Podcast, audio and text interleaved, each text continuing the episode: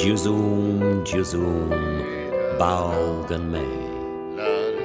Faudar igium, kom av rosengej, pagen Jews. kri lango man fein arm to glis, riau turum te formen grus. Wong kapentau foran kalent so.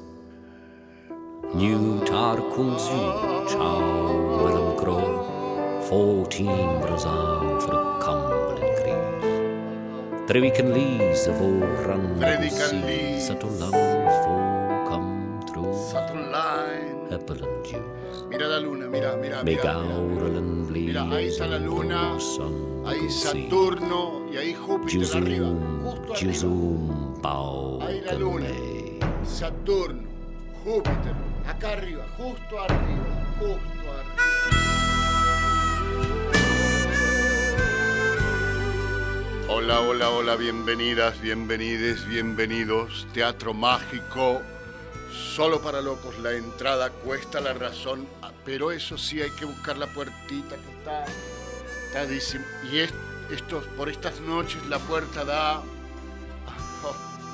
la puerta da, la puerta da,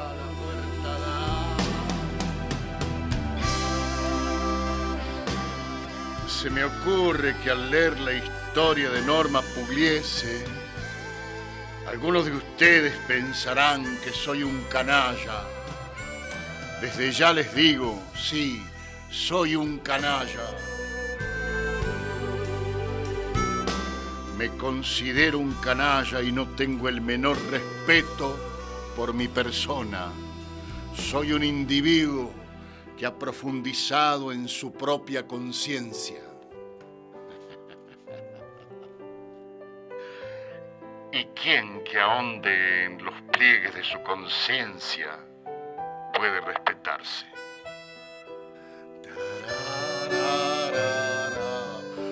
Desde Radio Nacional Córdoba, con varios incendios en las sierras, para todo el, para todo el país, el vagabundo de las estrellas. 36 grados tuvimos en Córdoba y la noche es apacible, aunque acaba de cambiar el viento, creo.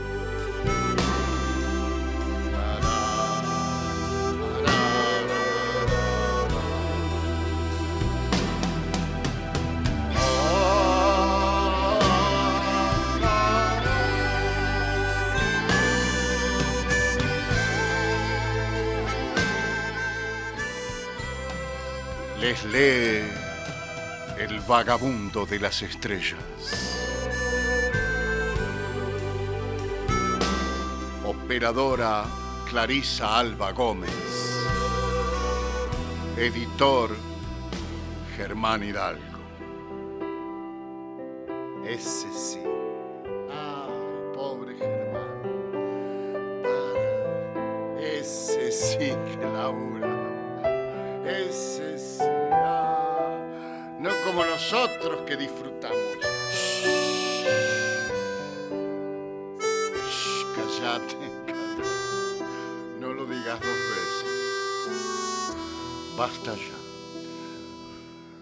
Control Central, Jorge Falcone.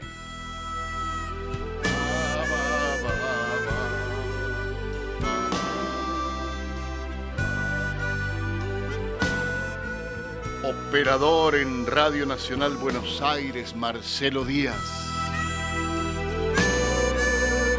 No, dije al revés, ¿no?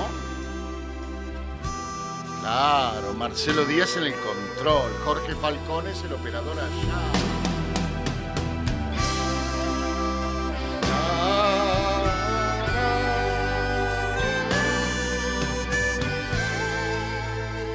Se me ocurre que al leer la historia de Norma Pugliese, algunos de ustedes pensarán que soy un canalla. Aciertan, me considero un canalla. No tengo el menor respeto por mi persona.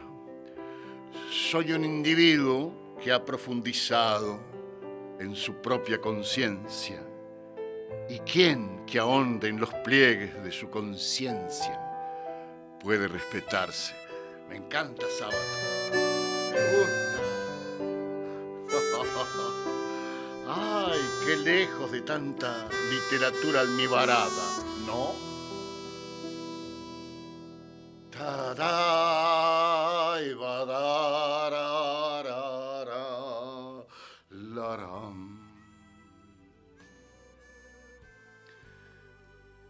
Eh.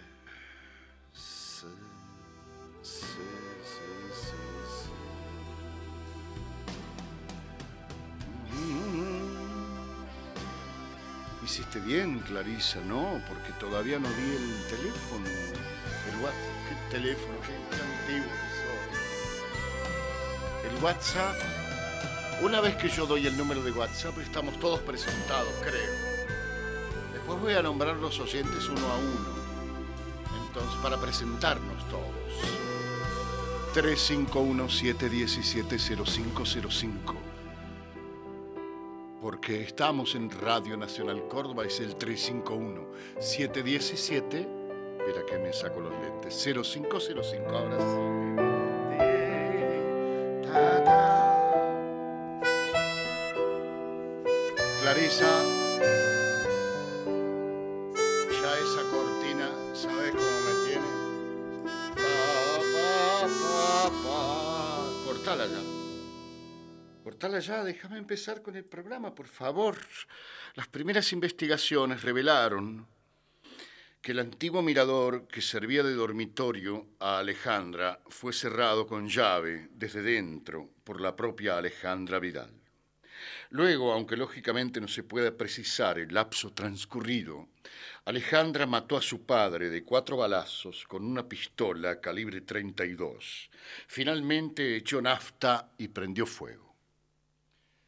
Esta tragedia que sacudió a Buenos Aires por el relieve de esa vieja familia argentina pudo parecer al comienzo la consecuencia de un repentino ataque de locura.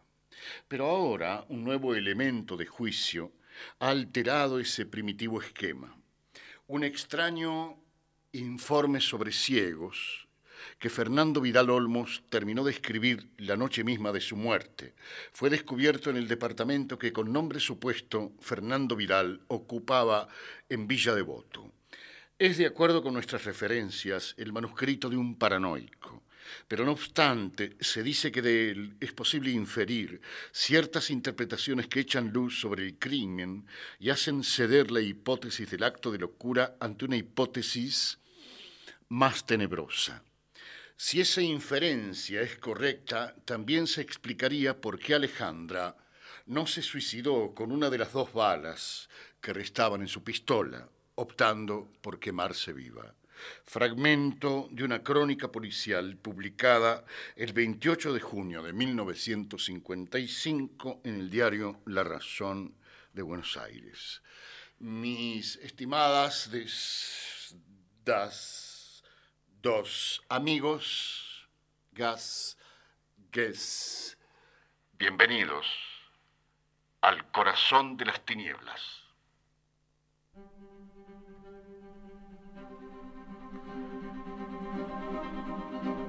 Informe sobre ciegos. Cuarta entrega radiofónica. Ah, ah, ¿qué te, qué te crees que, que sos? Informe sobre ciegos. De la novela de Ernesto Sábato sobre héroes y tumbas.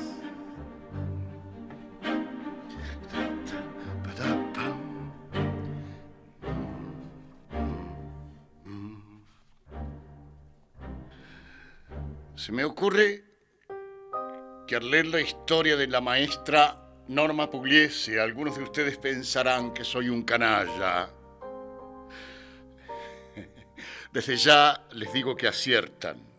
Me considero un canalla y no tengo el menor respeto por mi persona.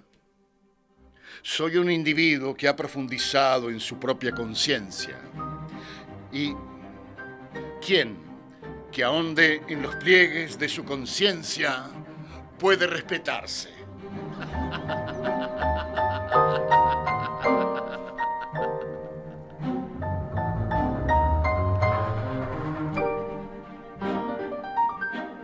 Me llamo Fernando Vidal Olmos.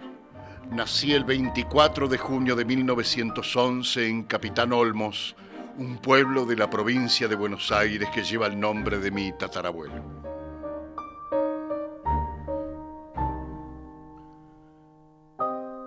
Mido un metro setenta y ocho, peso alrededor de 70 kilos, ojos gris verdosos, pelo lacio y canoso, Señas particulares, ninguna.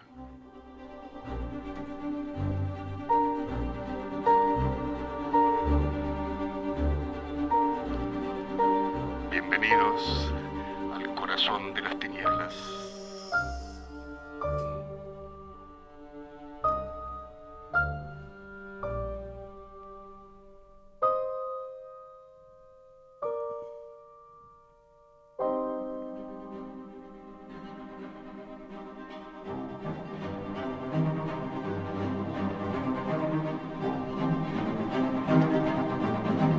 Informe sobre ciegos. Ernesto Sábato. O Fernando Vidal Olmos. Un paranoico.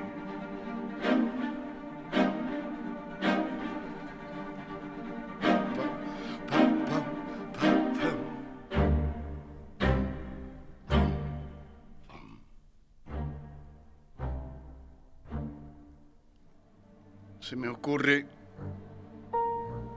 que al leer la historia de la maestra Norma Pugliese, algunos de ustedes pensarán que soy un canalla. Desde ya les digo que aciertan. Me considero un canalla y no tengo el menor respeto por mi persona. Soy un individuo que ha profundizado en su propia conciencia y quien que ahonde en los pliegues de su conciencia puede respetarse. Al menos me considero honesto, pero no me engaño sobre mí mismo ni intento engañar a los demás. Ustedes acaso me preguntarán entonces cómo he engañado sin el menor asomo de escrúpulos a tantos infelices y mujeres que se han cruzado en mi camino.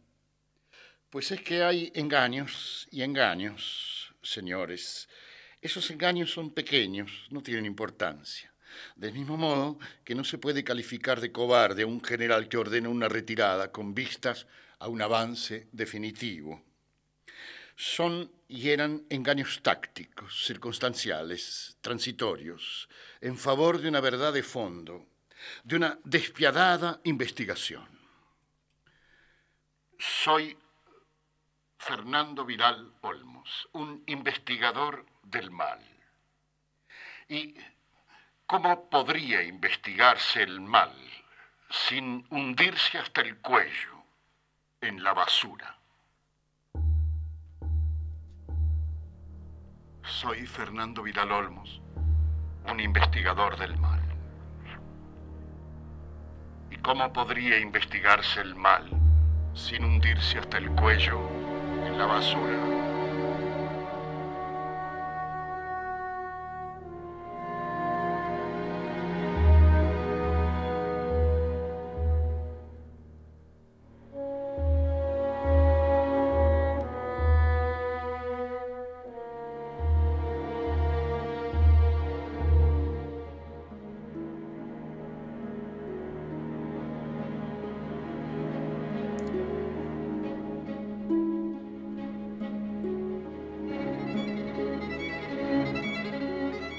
Dirán ustedes que al parecer yo he encontrado un vivo placer en hacerlo en lugar de la indignación o del asco que debería sentir un auténtico investigador que se ve forzado a hacerlo por desagradable obligación.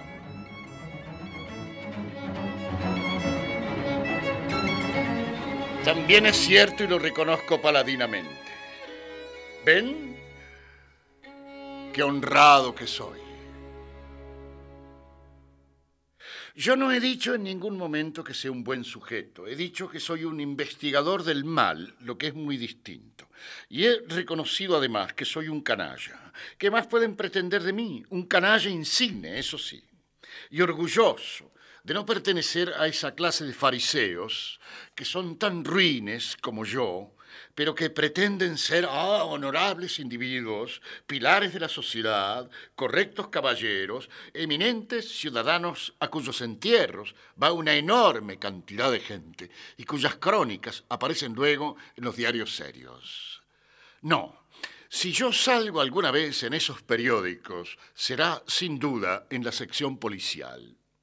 Pero ya creo haber explicado lo que pienso de la prensa seria y de la sección policial. De manera que estoy muy lejos de sentirme avergonzado.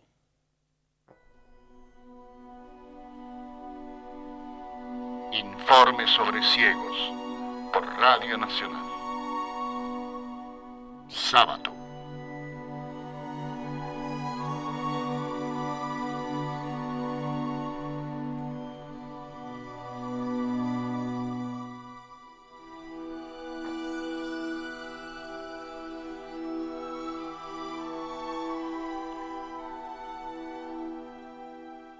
Detesto esa universal comedia de los sentimientos honorables.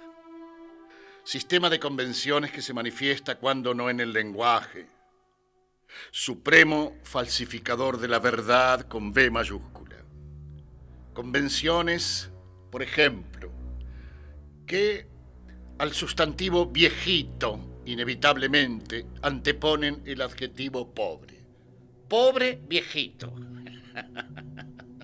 Pobre viejito.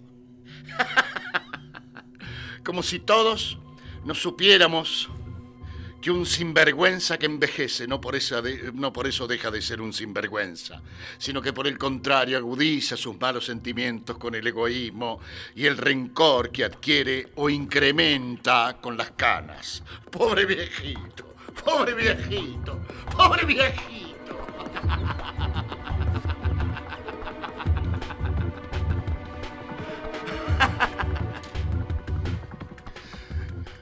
Habría que hacer un monstruoso auto de fe con todas esas palabras apócrifas, elaboradas por la sensiblería popular, consagradas por los hipócritas que manejan la sociedad y defendidas por la escuela y la policía.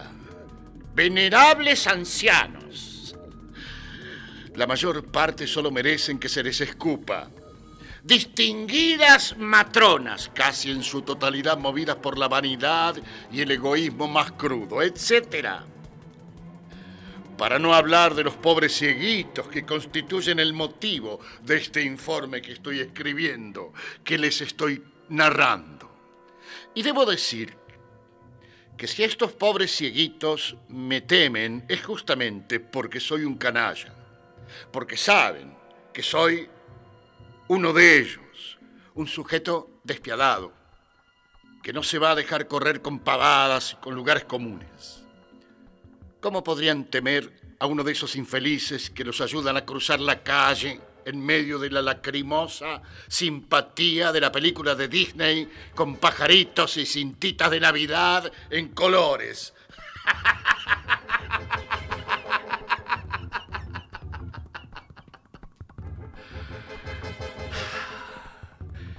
Si se hicieran alinear todos los canallas que hay en el planeta, qué formidable ejército sería. Qué muestrario inesperado. Desde niñitos de blanco delantal, la pura inocencia de la niñez, hasta correctos funcionales municipales que, sin embargo, se llevan papel y lápices a sus casas.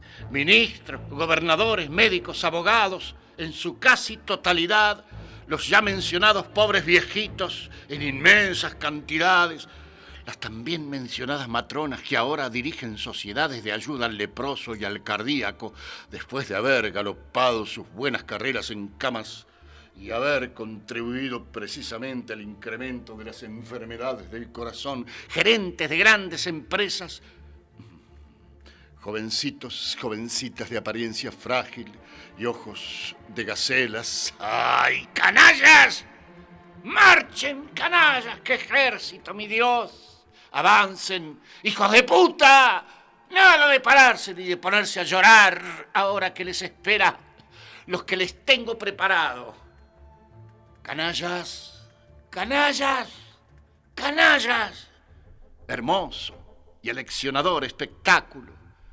Cada uno de los soldados al llegar al establo será alimentado con sus propias canalladas, convertidas en excremento real, real, no metafórico, sin ninguna clase de consideración, ni de modos, ni acomodos.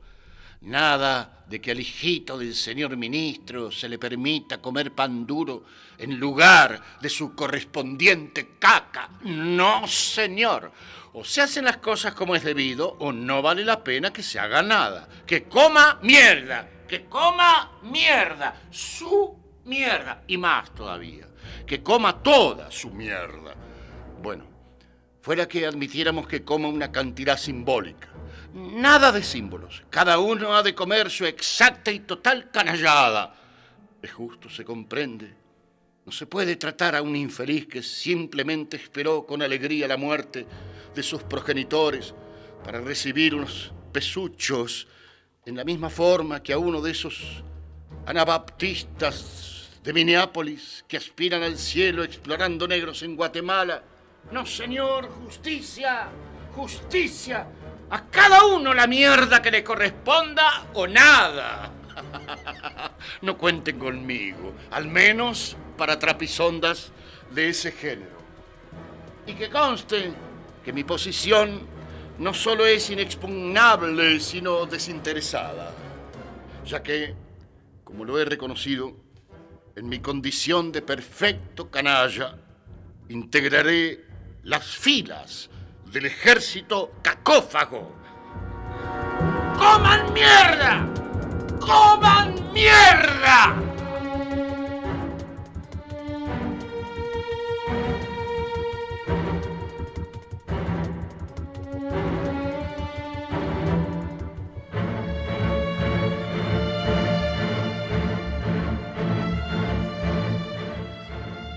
Yo, Fernando Vidal Olmos, 44 años. Señas particulares ninguna. Solo reivindico el mérito de no engañar a nadie.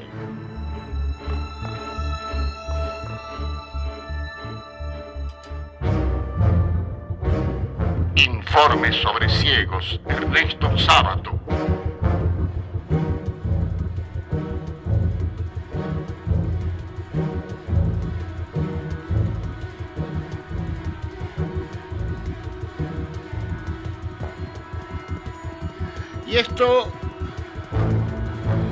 Hace pensar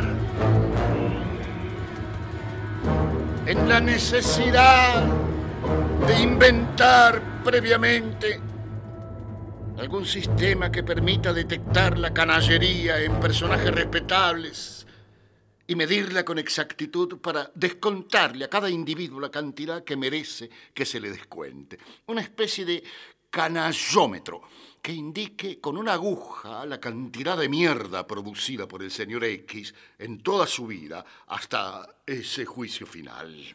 A ver, ¿cuál es la cantidad de mierda que produciste? La cantidad de deducir en concepto de sinceridad o de buena disposición y la cantidad neta que debe tragar una vez hechas todas las cuentas. Y después de realizada la medición exacta en cada individuo, el inmenso ejército deberá ponerse en marcha hacia sus establos, donde cada uno de los integrantes consumirá su propia y exacta basura. Toda la basura que produjo a lo largo de su vida será consumida por cada quien. Operación infinita, como se comprende, y ahí estaría la verdadera broma porque al defecar, en virtud del principio de conservación de los excrementos, expulsarán la misma cantidad ingerida, cantidad que vuelta a ser colocada delante de sus hocicos mediante un movimiento de inversión colectiva a una voz de orden militar debería ser ingerida otra vez. Así... Mm, ad infinitum.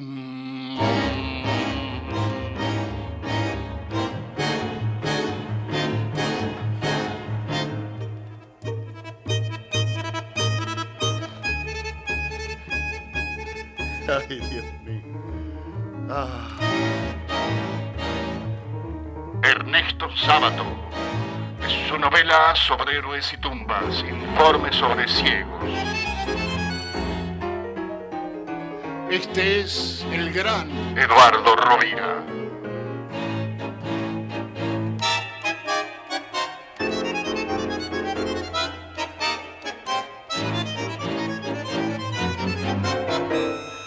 Grabado en el mismo año en que se editó sobre héroes y tumbas.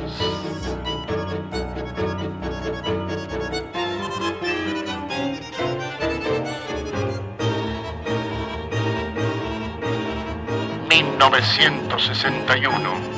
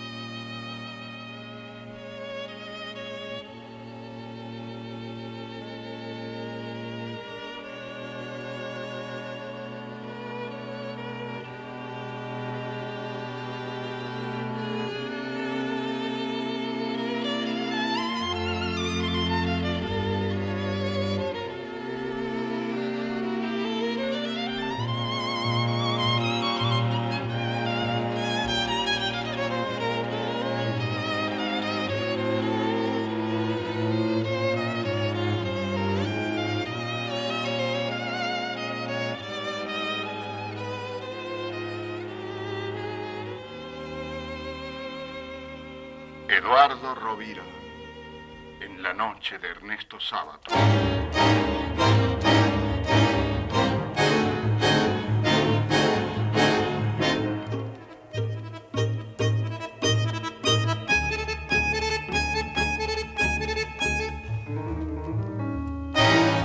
Ah. Oye eso. Oye qué maravilla.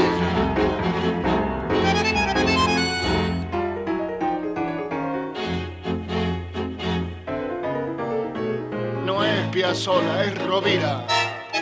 De La Plata.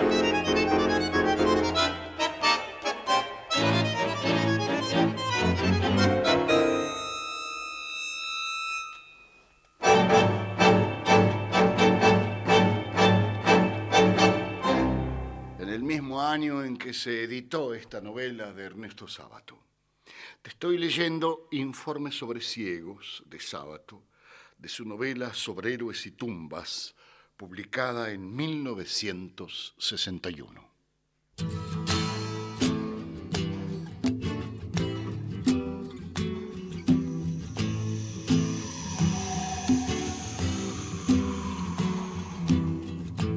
es mi espíritu que va, llévame, es mi mente que al silbar. Hay un perro que me ladra y está afuera desde aquí.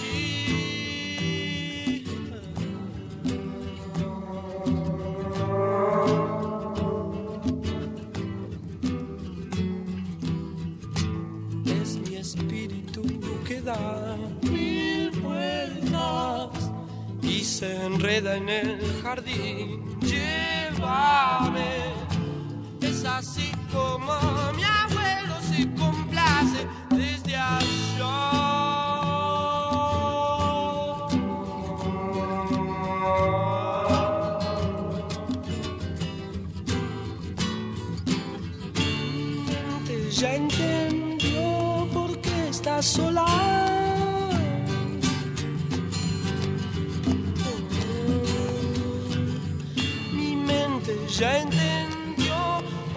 está sola.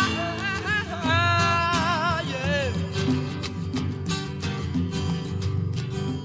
Porque mi espíritu se fue.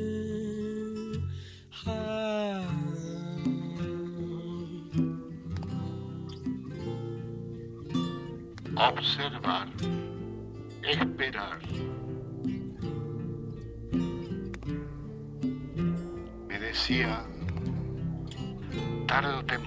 Tienen que aparecer. Debe haber un instante en la vida del nuevo ciego en que ellos deben venir a buscarlo.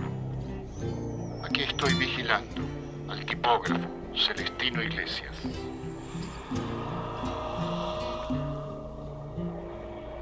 Flamante ciego.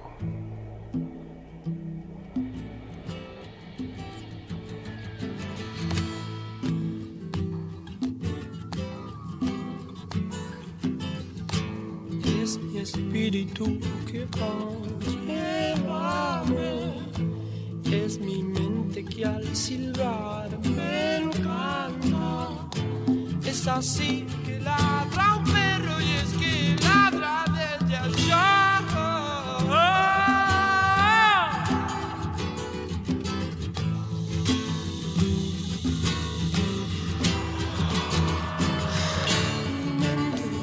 Está sola con la noche.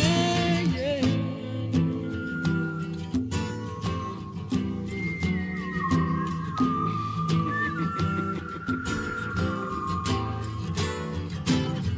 Mi mente ya entendió por qué está sola.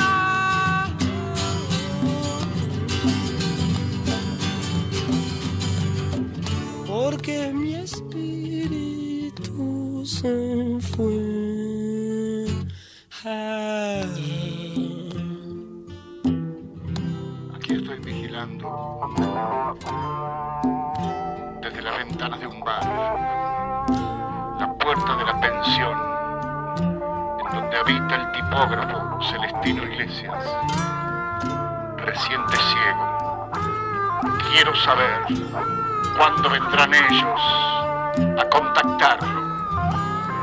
Quiero saber cuándo vendrán a contactarlo. Lo vigilo lo vigilo noche y día. Al tipógrafo anarquista Celestino Iglesias. Quiero saber cuándo vendrán ellos a contactarlo.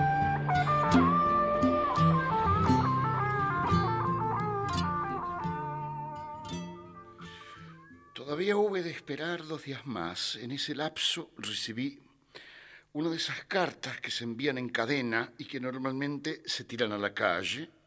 En mi caso, aumentó mi zozobra, ya que mi experiencia me había demostrado que nada, pero lo que se dice, nada, nada, nada, podía ser desdeñado en una trama tan fantástica como la que envolvía. De modo que leí la carta con cuidado, tratando de encontrar vínculos entre aquellos remotos sucesos con licenciados y generales y mi asunto con los ciegos.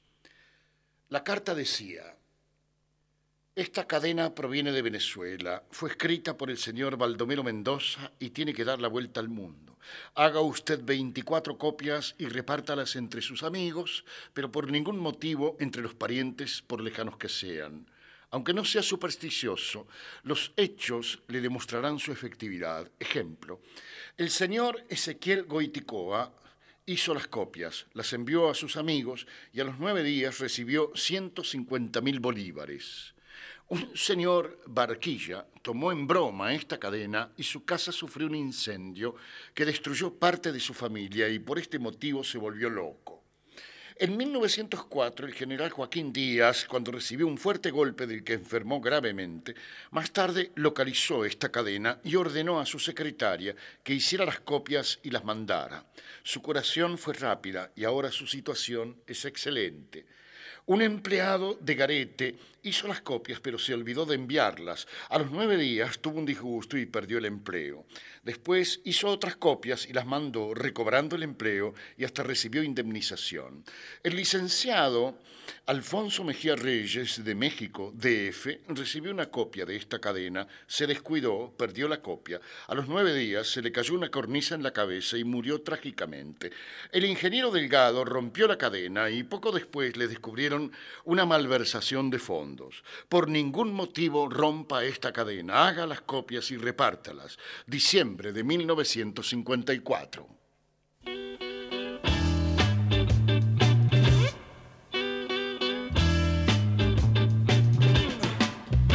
Caminamos una calle sin hablar, Avenida Rivadavia.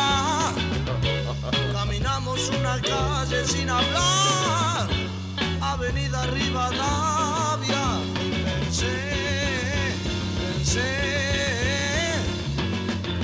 cuando subiste a mi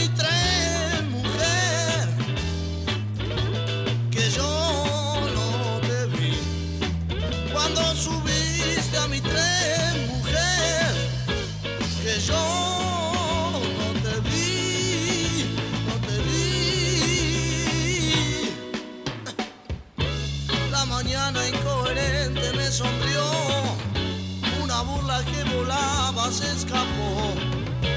La mañana incoherente me sonrió, una burla que volaba se escapó y pensé, pensé, cuando subiste a mi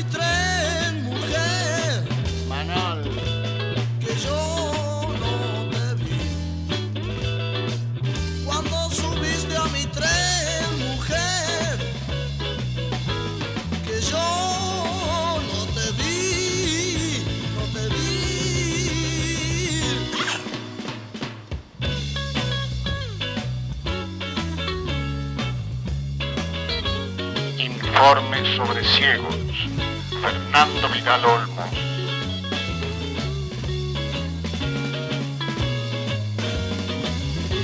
Radio Nacional Amiga. El vagabundo de las estrellas. Caminamos una calle sin hablar, Avenida Rivadavia. La mañana incoherente sonrió, una burla que volaba se escapó y pensé, pensé. Cuando subiste a mi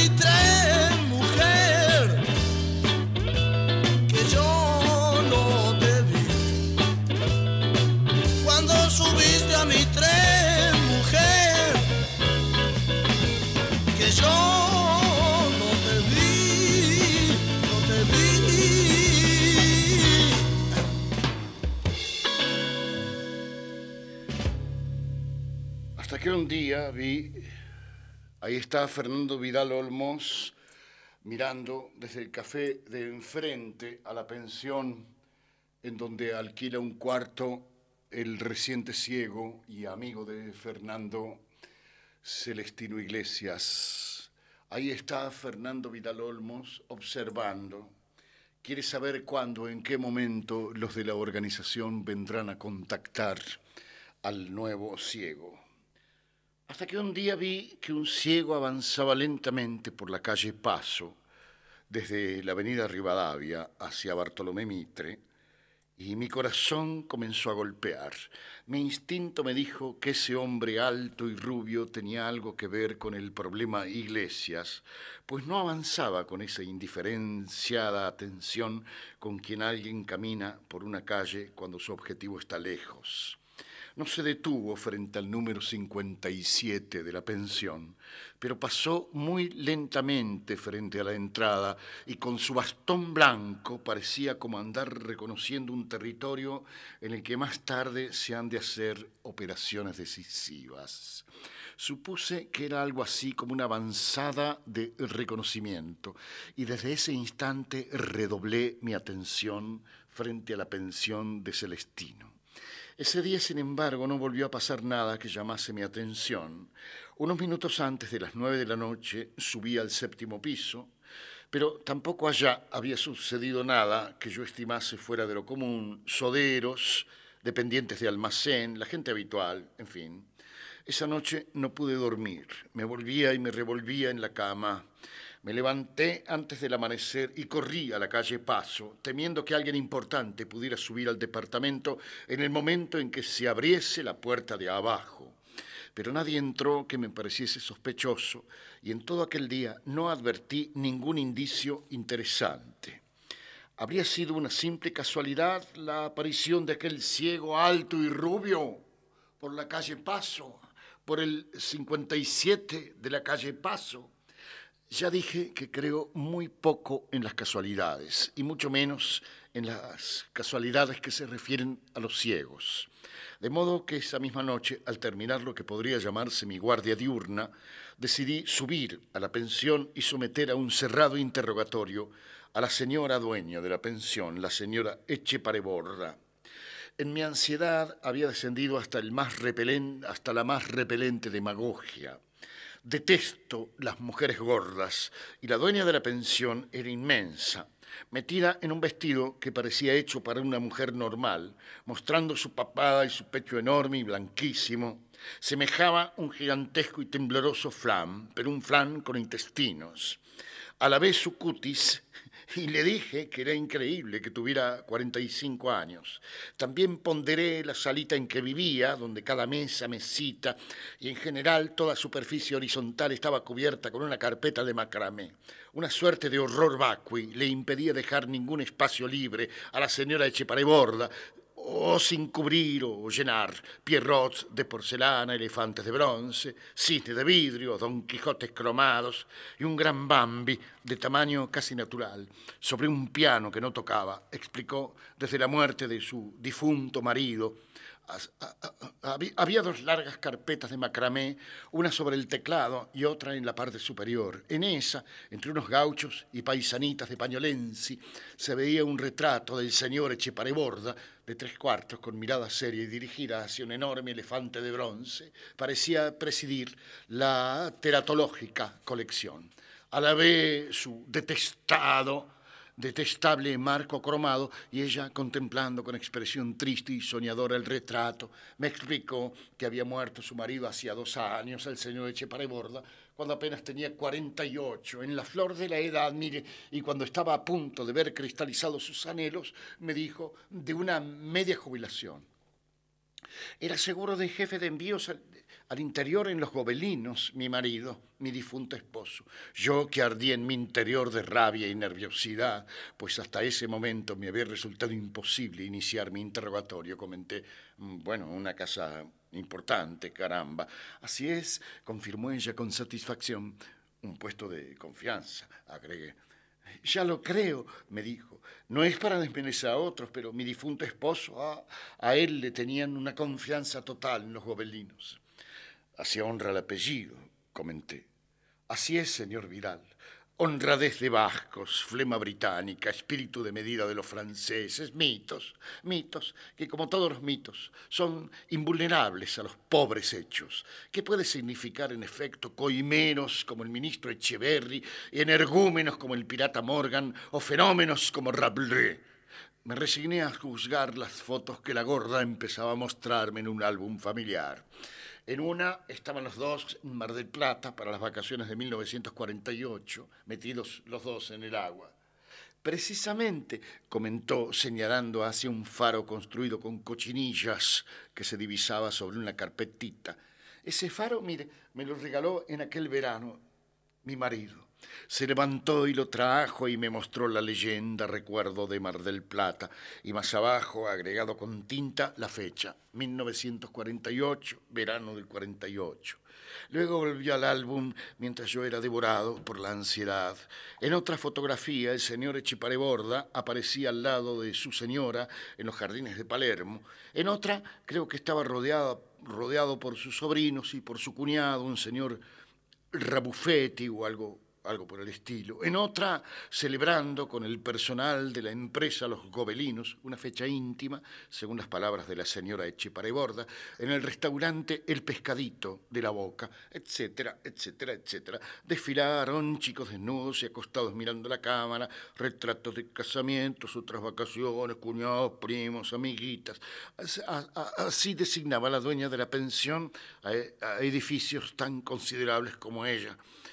Vi feliz cómo cerraba por fin el álbum y se disponía a guardarlo en el cajón de la cómoda, encima de este mueble, entre varias estatuillas, estaba colgado un cuadrito provenzal que decía Dato Casa de Corazón. Eh, eh, así que ninguna novedad con respecto al pobre señor Iglesias, mi amigo, pregunté. No, señor Vidal, ahí está el pobrecito encerrado en su cuarto, sin querer ver a nadie. Le seré sincera, señor Vidal, me parte el corazón. Sí, naturalmente. Y nadie ha venido a preguntar por él, nadie se ha interesado por su situación, ¿no? Nadie, señor Vidal, al menos hasta este momento. Curioso, ¿no? Muy curioso, comenté como para mí. Yo le había dicho que me había puesto en contacto con las sociedades respectivas de ciegos. Con esa mentira lograba dos resultados de inestimable valor. Paraba cualquier iniciativa personal de ella, iniciativa que, como se comprende, ofrecía el peligro de ser incontrolada, y podía averiguar, mientras tanto, cualquier episodio que se produjera. No debe olvidarse que yo me proponía no solo servirme de Celestino Iglesias para penetrar en el círculo secreto de los ciegos, sino previamente investigar y confirmar algunas de mis presunciones sobre la organización que gobierna el mundo. Si sin enterar a nadie sobre la situación del tipógrafo, este era localizado. Mi teoría se confirmaba en sus peores extremos y yo debía multiplicar mis precauciones. Pero por otro lado, esa espera me resultaba peligrosa y aumentaba mi ansiedad por el temor de no llegar a tiempo.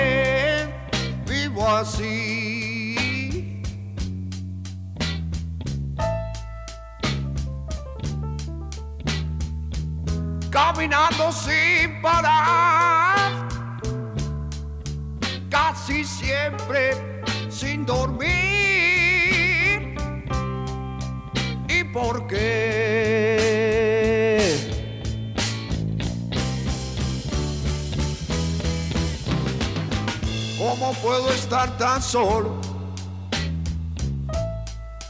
No hay quien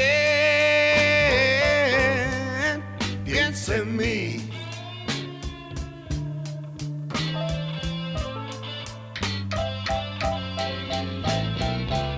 ¿Cómo puedo estar tan solo? No hay quien piense en mí.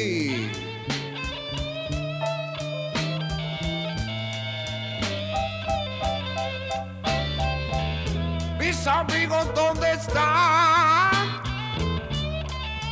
Hoy no vienen hasta mí. ¿Y por qué?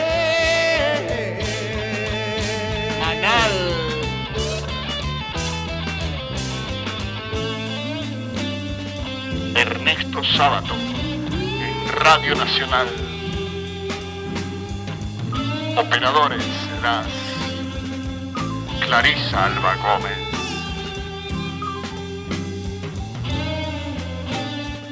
Gabriel Semi. Editor Germán Hidalgo. Control Central. Gustavo Contreras. El vagabundo de las estrellas.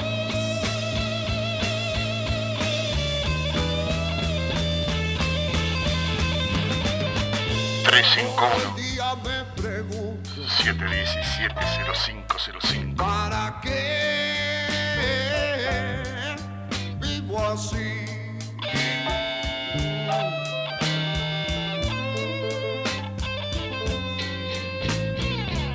Todo el día me pregunto para qué vivo así.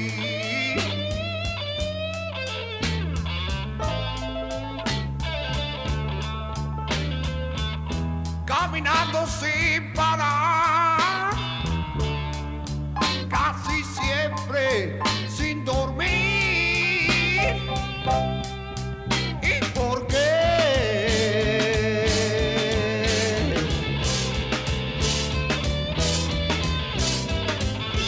¿Cómo puedo estar tan solo?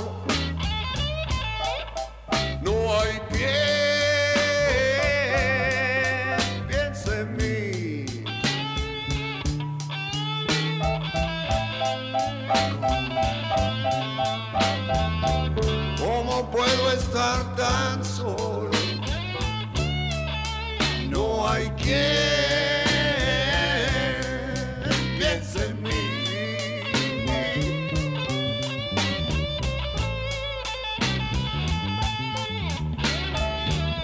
Mis amigos, ¿dónde están?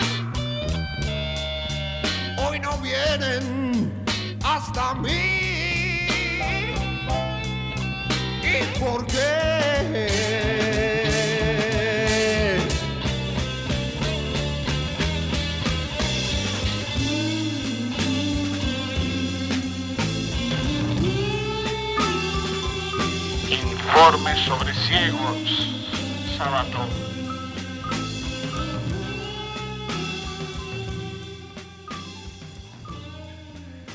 En tanto mantenía la desdichada espera, verificaba la marcha de la transformación de Celestino Iglesias. En el examen, examinando sus rasgos y sus maneras. De noche, sobre todo, después, de, después que la puerta de abajo era cerrada y en consecuencia que no existía peligro de la llegada a la pensión del temido y ansiado mensajero. Por nada del mundo la secta debía encontrarme con el tipógrafo. Yo entraba en el cuarto de Celestino y trataba de mantener conversación o, al menos intentaba hacerle compañía escuchando radio con él. Iglesias, como dije, se fue volviendo cada día más silencioso y resultaba casi visible el aumento de su desconfianza y la aparición de ese rencor helado que caracteriza a los miembros de la casta de los ciegos. También vigilaba los síntomas puramente físicos y al darle la mano verificaba si ya su piel había comenzado a segregar ese casi imperceptible sudor frío que es uno de los atributos que revelan su parentesco con, con los sapos y en general con los saurios y con animales semejantes. Entraba, pues, luego de de golpear en su puerta y de oír su entre, prendiendo la luz con la llave que estaba al lado de la jamba izquierda de la puerta. Iglesias, Celestino Iglesias, sentado en un rincón al lado de la radio, cada día más serio, más concentrado, me miraba, tal como hacen los ciegos, con expresión vacía y abstracta, rasgo que, según mi experiencia, es el primero que adquieren en la lenta metamorfosis. Los anteojos negros, que estaban únicamente destinados a ocultar sus cuencas quemadas, hacían más impresionante su expresión. Bien sabía yo que detrás de aquellos cristales negros no había nada, nada, pero precisamente era esa nada lo que en definitiva más me imponía. Y sentía que otros ojos, ojos colocados detrás de su frente, ojos invisibles, pero crecientemente implacables y astutos, quedaban fijos fijos sobre mi persona, escrutándome hasta el fondo. Nunca pronunció una palabra desagradable, no, no, no, por el contrario, había acentuado esa cortesía que es frecuente en, los naturales de ciertas regiones de España, esa cortesía distante que hace parecer señores a simples campesinos de las ásperas mesetas de Castilla. Pero a medida que fueron transcurriendo los días, en aquella repetida y silenciosa escena en que nos contemplábamos como dos estatuas egipcias, sedentes y frígidas, yo sentía cómo el resentimiento de Celestino Iglesias iba adueñándose de cada uno de los rincones de su espíritu fumábamos en silencio y de pronto, para romper el intolerable silencio, yo decía cualquier cosa, cualquier boludez. En otro tiempo podía haber tenido interés para el tipógrafo, qué sé yo. La Fora ha declarado una huelga de estibadores. Iglesias murmuraba un monosílabo, chupaba severamente su cigarrillo negro y luego pensaba para sí, te conozco, canalla, te conozco, canalla. Cuando la situación se hacía insostenible, yo me retiraba. De todos modos, y con toda la incomodidad que esos encuentros tenían, yo lograba mi propósito de vigilar su transformación. Y al salir a la calle realizaba una ronda nocturna, un poco como si estuviera tomando el fresco, como si caminara así, sin ganas, silbando, pero en general observando cualquier indicio de la presencia del enemigo pero durante los dos días que siguieron a la aparición del ciego rubio y alto, no advertí nada que pudiera tener significado.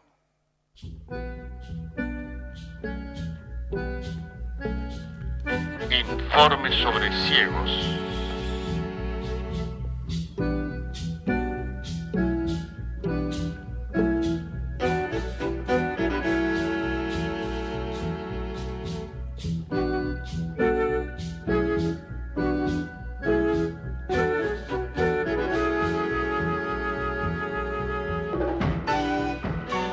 Piazzolla y su nuevo octeto, Piazzolla del que te digo, del 63, dos años después de la edición, primera edición de Sobreros y Tumbas.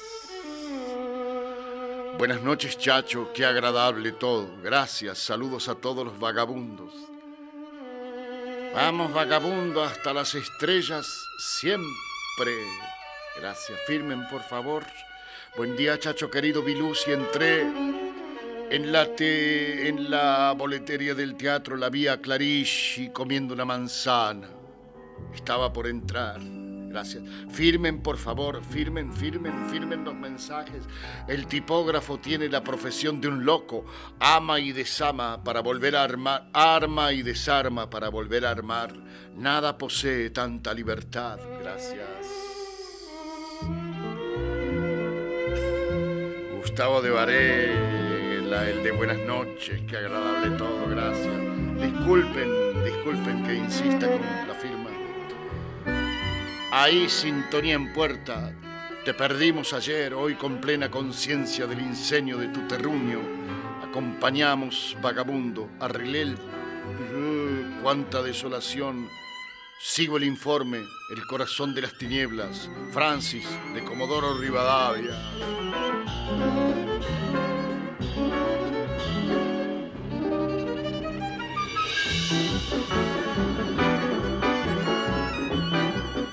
Noche de gala en el Teatro Mágico Eduardo Rovira Sábato y el informe de locura. Gracias Chacho, te felicito. Margarita de San Martín.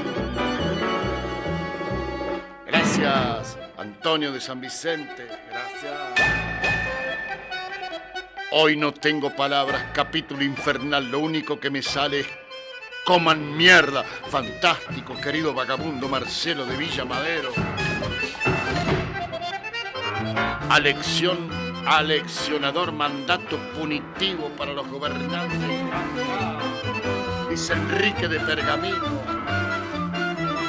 Majestuoso informe de esta noche, metal de Guayco Chico, San Salvador de Jujuy.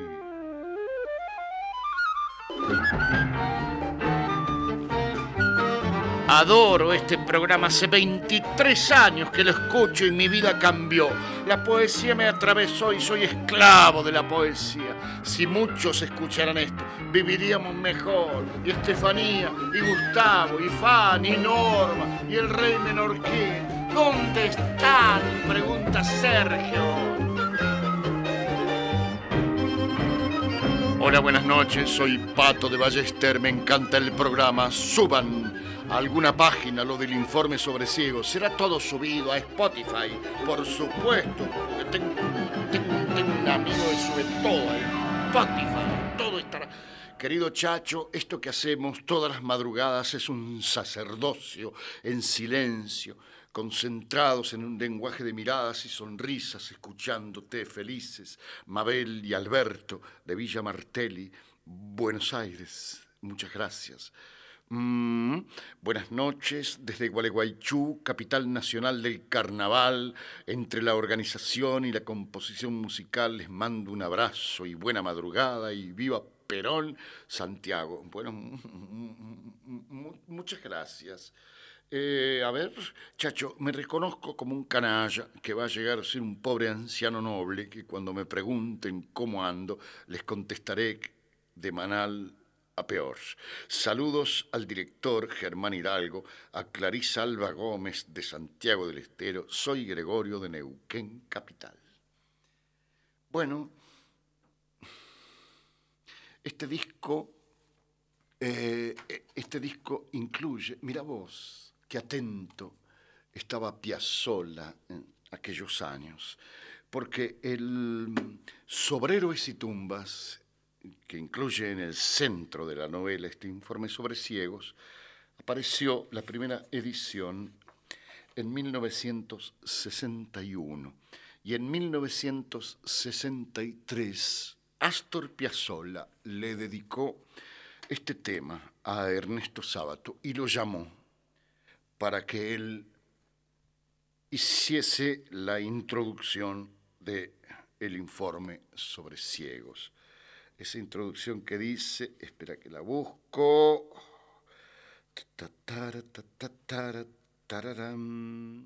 Oh dioses de la noche, oh Dios. Bueno, lo va a decir Sábato en esta grabación de Don Astor Piazzolla y su nuevo octeto de 1963. Oh dioses de la noche, dioses de las tinieblas, del incesto y del crimen, de la melancolía y del suicidio, oh dioses de las ratas y de las cavernas, de los murciélagos, de las cucarachas, oh violentos, inescrutables dioses del sueño y de la muerte.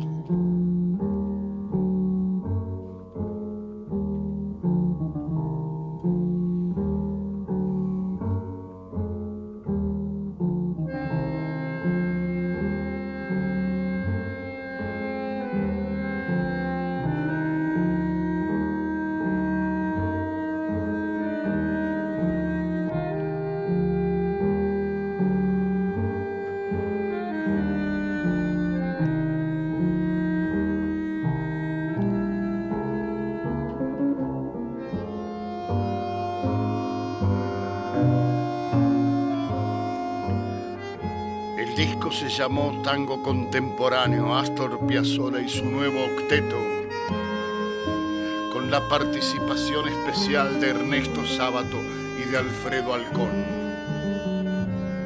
Quicho Díaz en contrabajo, José Bragato en cello. Antonio Agri en violín.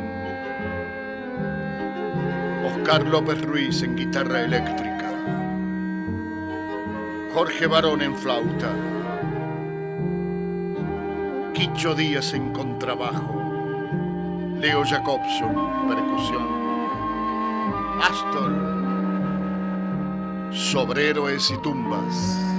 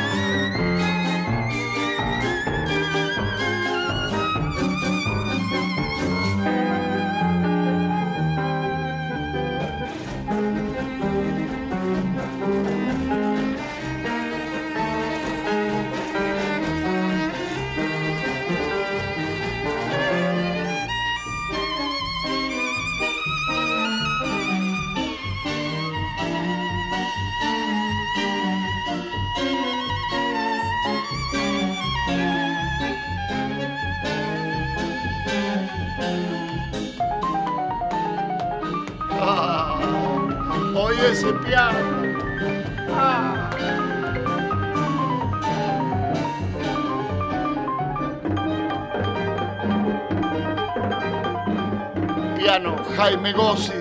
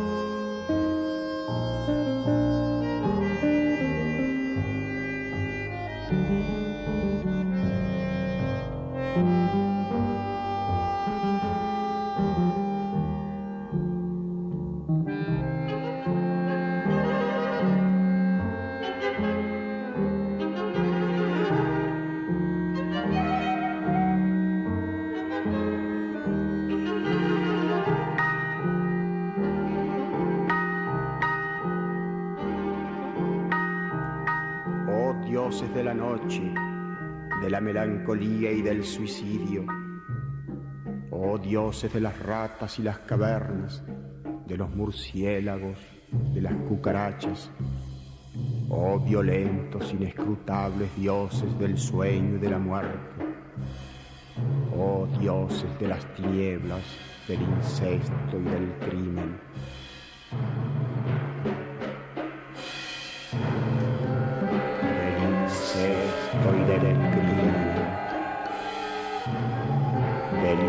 Y del.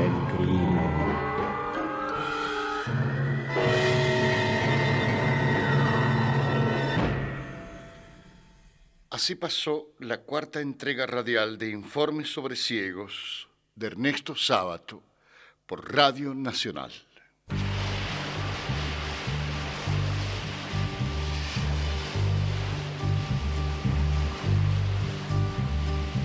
Sitting in the morning sun. I'll be sitting when the evening comes. No, al túnel no. Watching ¿Te the ships túnel? roll No, no, in. no, no. And then I watch them roll away again. Yeah.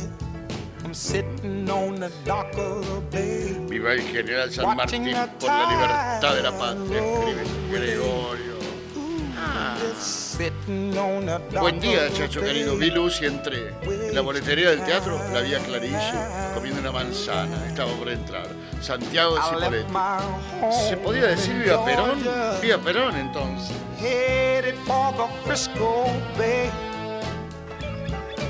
I've had nothing to Nuestras vidas son los ríos que van a dar en la mar, que es el vivir. Jorge Manrique, Astor, Ernesto y el vagabundo de las estrellas, para acompañar el dolor del Paraná y su profunda sequía. Gracias, Chacho y equipo, bravo, Radio Nacional. Terrible disfrute musical, terrible relato. Nothing's gonna change. Sí, lee el túnel. No, no, no. Everything still remains. Yo soy Juan. Pablo Castelo. I can't do what ten people tell me to do.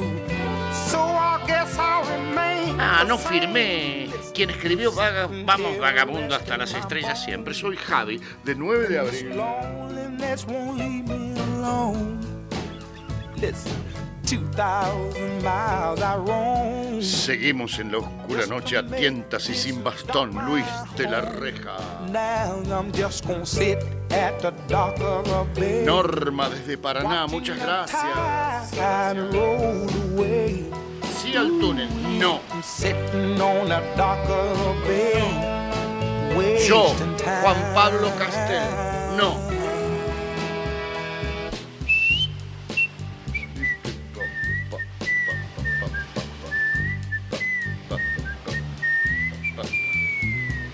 Me olvidé de decir que el asiento número 21 lo había pedido mi querido amigo Valentín Amaro desde Santo Domingo, República Dominicana.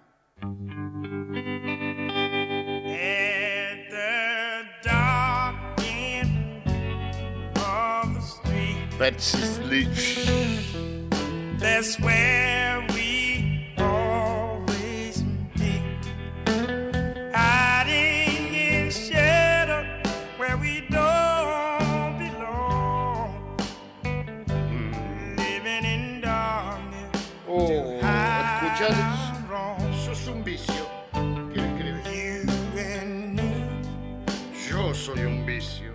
at the dark end of the street. Yo You and me. soy el vicio en persona. I know time is gonna take its toll.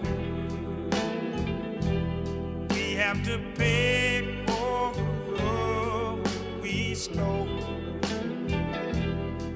It's a sin,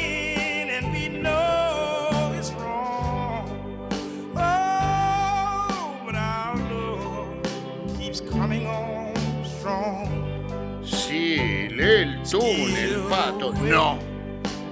No. To the dark No. No, pato.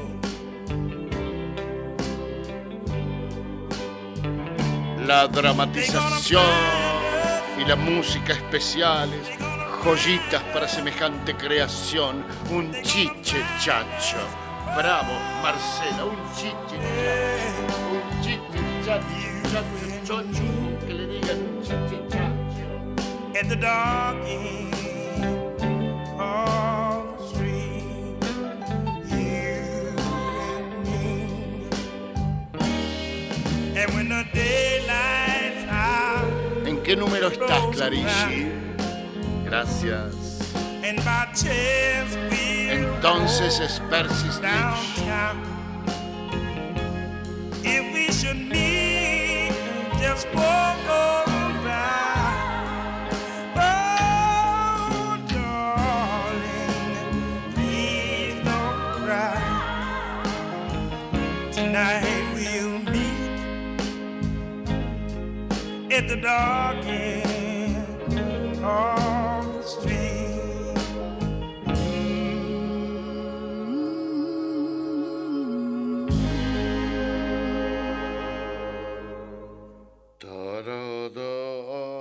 que paren con los incendios en Córdoba, la puta madre que mil parió, escribe Cintia Olivieri.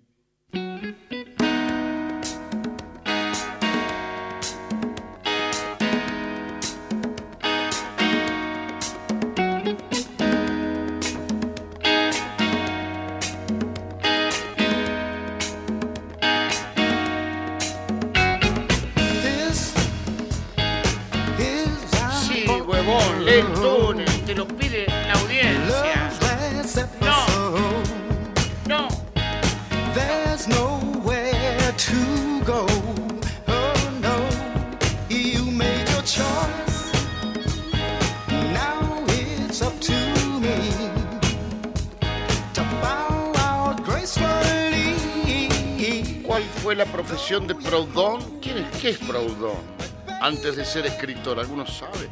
Se refiere a sábado, era científico, no sé, me, Querido vagabundo, muchas gracias. Cariños a Clarisa, abrazos a ti.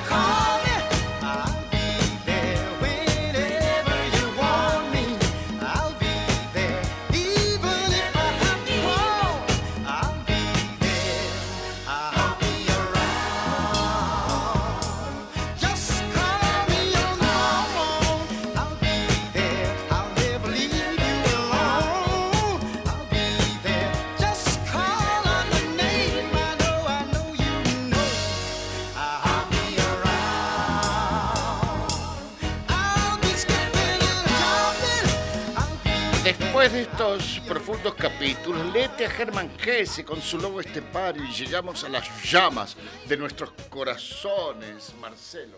Uh, el tipógrafo, todo un loco, ¿eh? Eh, todo un loco, ¿eh? Todo un- Alguien, no, no me acuerdo, no recuerdo quién, de Jujuy, creo, no recuerdo bien, osó pedirme, porque escuchó algo, eh, osó pedirme que pasara más musiquita flamenca.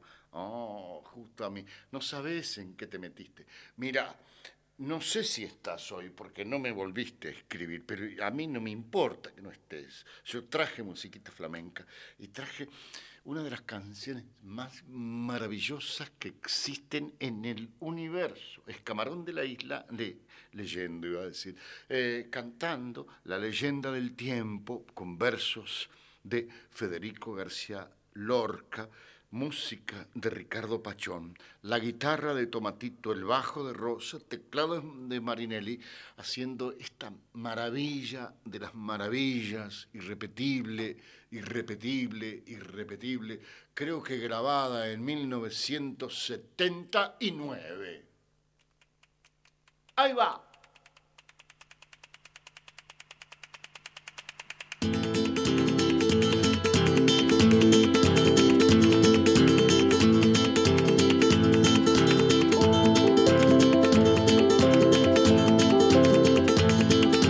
ecstasy, ecstasy.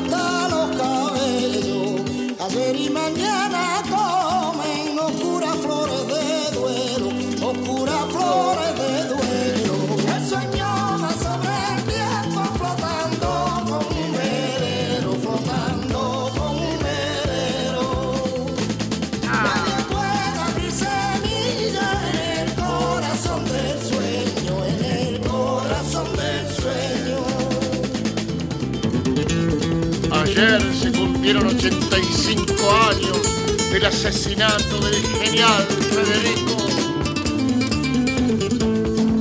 Aguante camarón. Oye eso, oye, oye, oye eso. Tomatito.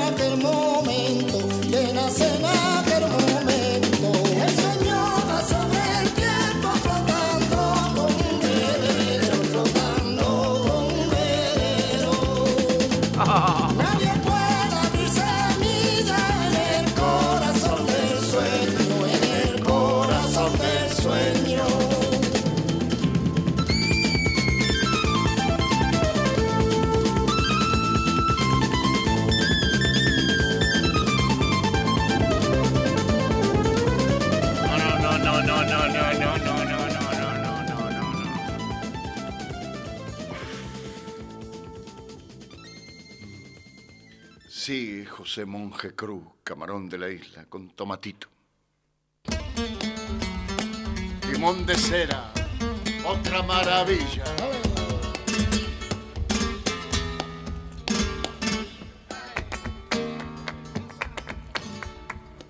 y caí tenía una perla y perla de la mar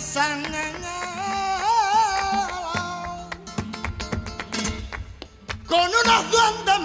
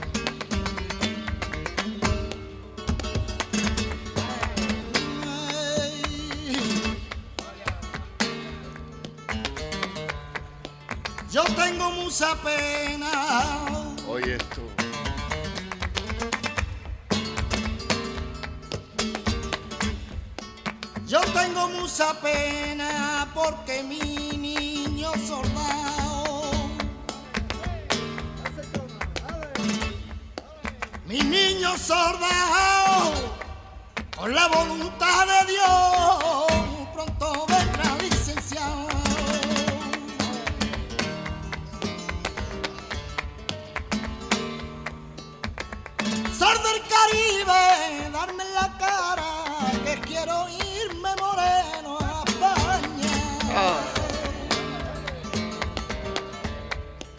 Ya la,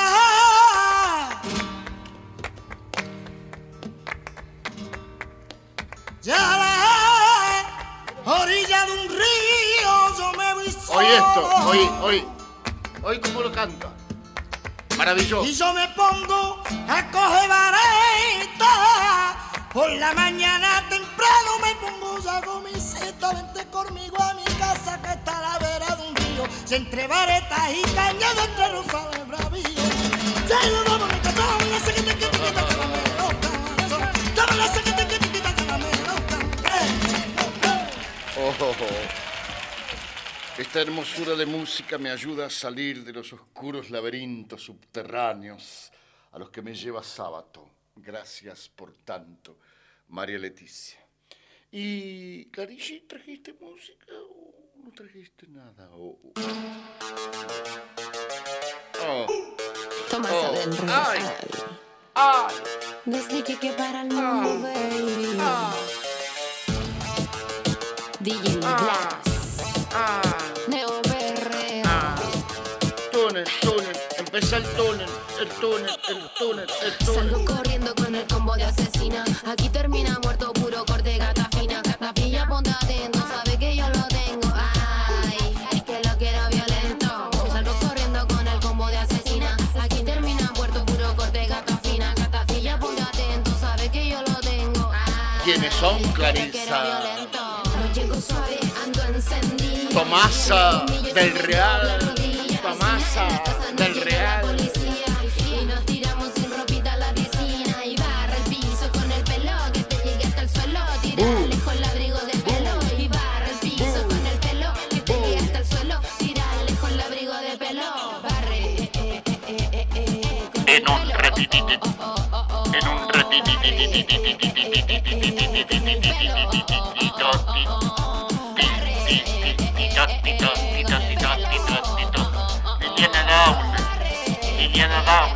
Liliana Downes, Liliana Downes, Liliana Downes, Liliana Liliana Liliana Liliana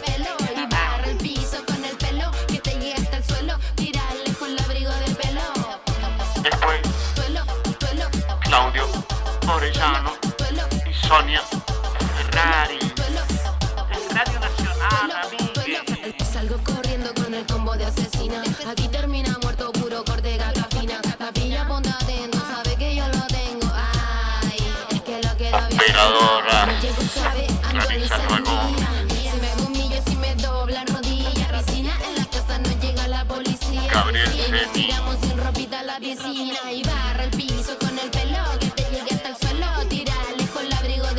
central,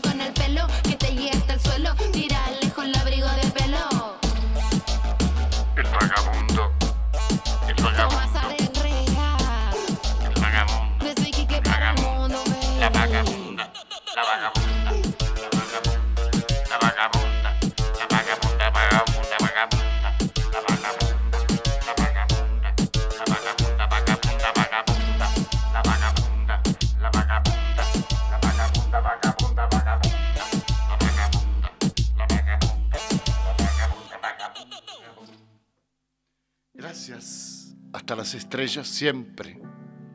Seguimos en la próxima con más del informe sobre ciegos. Tú me dejaste de querer cuando te necesitaba, cuando más falta hacía. Tú me diste la paz. Hasta las estrellas siempre. Sigue Liliana Downes. Gracias.